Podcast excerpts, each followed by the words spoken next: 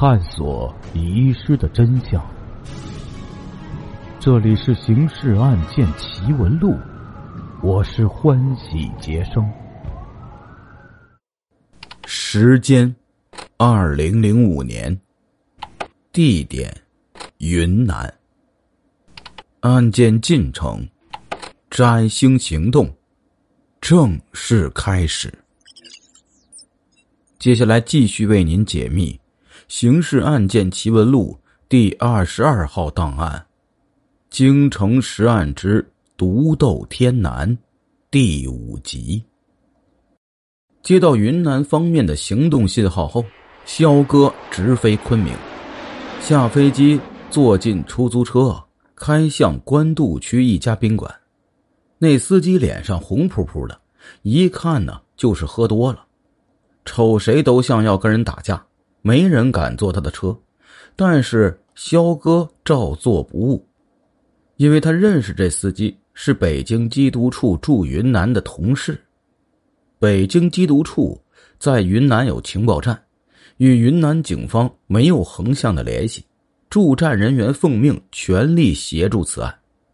出租车的窗户上新贴了防晒膜，副局长就等在车里。跟他谈话。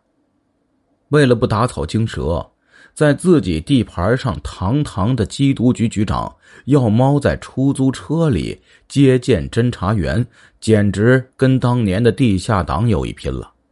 当然，肯定也够郁闷的。副局长先道了辛苦，再问家里头啊有什么需要照顾的没有。肖哥心里说：“怎么都这么客气啊？”然后。就开始谈案情。肖哥已经对目标有了一定的掌握。这个退役的缉毒大队长在任时呢，曾参加越境缉毒作战，在毒贩迎面扫来的子弹面前指挥若定，使任务得以完成。说起来，当年也是缉毒系统的一条好汉。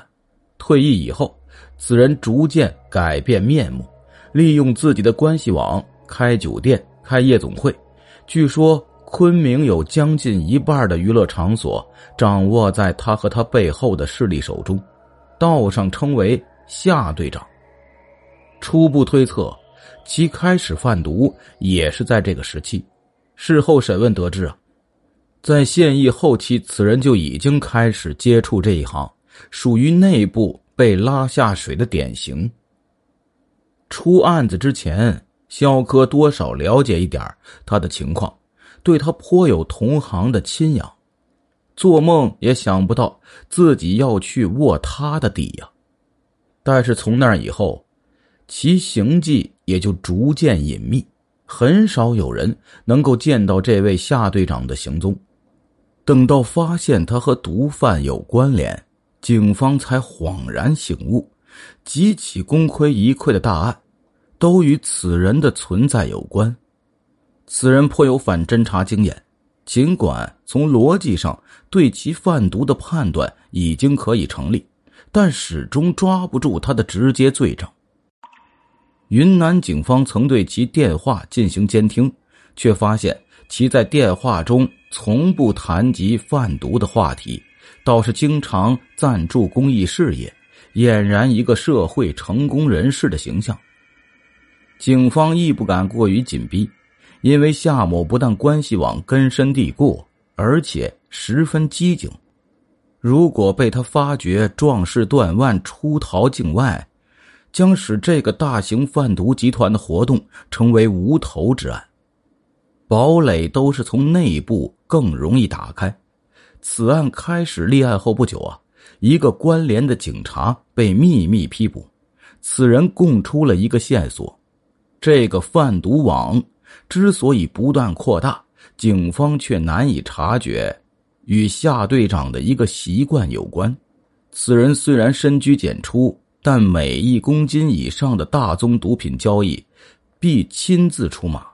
这一方面是因为呢，他深知毒贩无信义可言，如果自己不直接和对方交易，难免被部下欺瞒。另一方面，这也是对警方的一种反侦查。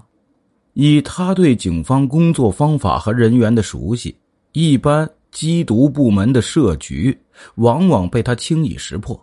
一次，一名缅甸高级缉毒警官从境外摸到了这个贩毒团伙的线索，却在和夏队长的当面交锋中当场被识破了。这名华裔警官被活捉，惨遭酷刑，并即将沉塘，仅仅在最后一刻得以寻机逃脱。夏某的这个习惯保障了贩毒网的发展，却也给摘星提供了行动思路。副局长告知肖哥，未免打草惊蛇，那名被密捕的警察招供后即被放出。除了暗中有人监视外，一切如常。替肖哥和夏队长挂上钩后，肖哥在昆明的一个马仔为他在官渡区一座宾馆订了个豪华间，并与夏队长的马仔约定了当晚在该处进行交易。表面上双方都没有提到夏队长，但是从这笔交易的总量来看，夏某必会出面。很少有人知道。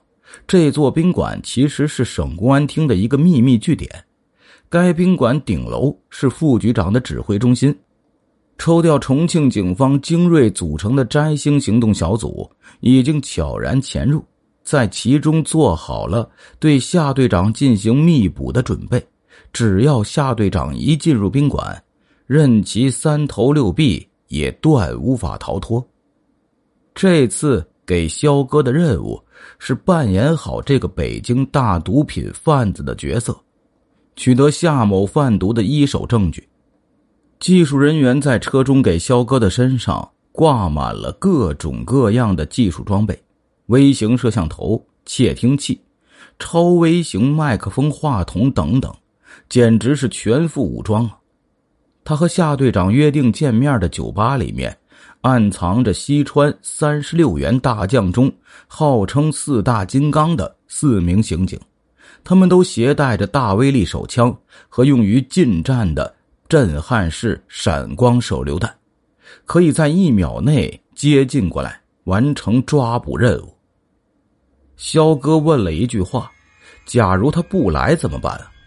副局长指示：“调动这样多的警力，不可能长期不走漏风声。”如果他不来，你依然要争取今晚和他进行交易，必要时进入对方控制的地盘。只要取得证据，我们就开始抓人。我已经安排了机动兵力全程伴随你行动，最大限度保护你的安全。有数了，局长。怕什么来什么。肖哥暗暗叹了一口气。实际上，在出租车里，除了副局长。技术员和司机还有一个人，此人就是那个缅甸高级华裔警官，他负责向肖哥讲述与夏某面对面交锋的细节，以作参考。这个警官两年之后和肖哥还有合作，堪称是个有勇有谋的人物。有趣的是，肖哥讲起此人，嘴角总有一点。鄙夷的味道。肖哥说呀，这人骨子里啊就是一个封建农民，而且还品质特别恶劣。咱们暂且啊放下这个人不说，接着还说咱们的肖警官卧底的事儿。出租车一路顺风，把肖哥送进了宾馆。肖哥在宾馆大门外遇上了自己那个翘首以盼的马仔。这位有二十年警龄的马仔一脸谄媚，把老板迎进门来，告诉他客人还没有来。两个人走进酒吧，叫了两杯酒，慢慢喝着，等待客人的到来。约好了是晚上七点见面，眼看着时间已经过了，客人呢依然没有来。马仔打对方的电话，没有人接。时间一分一秒过去，仍然不见人来，难道事情出了变化了？悄悄请示上级，得到的指示是继续等待，如对方更换交易地点，跟上走。接到这条指示的时候，已经是七点十五分，也就在这个时候，肖哥注意到从酒吧左侧门走进一个人来，低着头，没有和任何人说话，余光轻轻一扫，很低调的又从右侧门走了出去。